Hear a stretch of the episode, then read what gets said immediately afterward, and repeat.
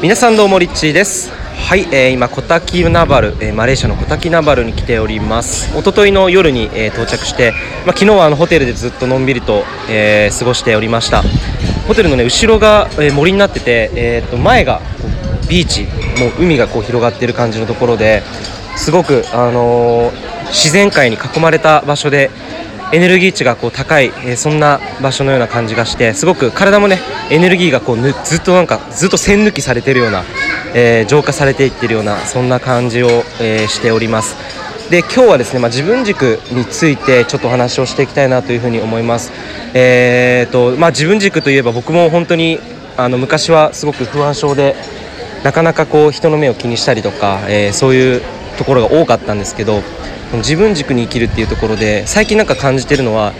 なんかファーストステップがあるなっていうふうに思っててでその第一ステップがまず自分のその感覚っていうものをに素直にこう感じるっていう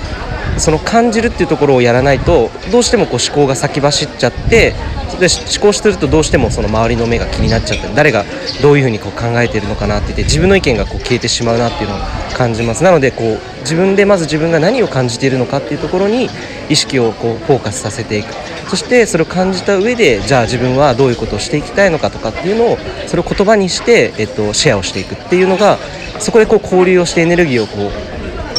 交差させる。そうするとなんか自然と自分軸っていうのが、えーと、できていく。そんな感じがしています。なのでぜひ、えー、今日一日は、えー、僕自身も自分を感じて自分がどういうことをね普段こう思考していない時に何を感じているのかっていうのに素直になって、えー、一日を過ごしてみたいなというふうに思います。ということで、え、皆さんも素晴らしい一日をお過ごしください。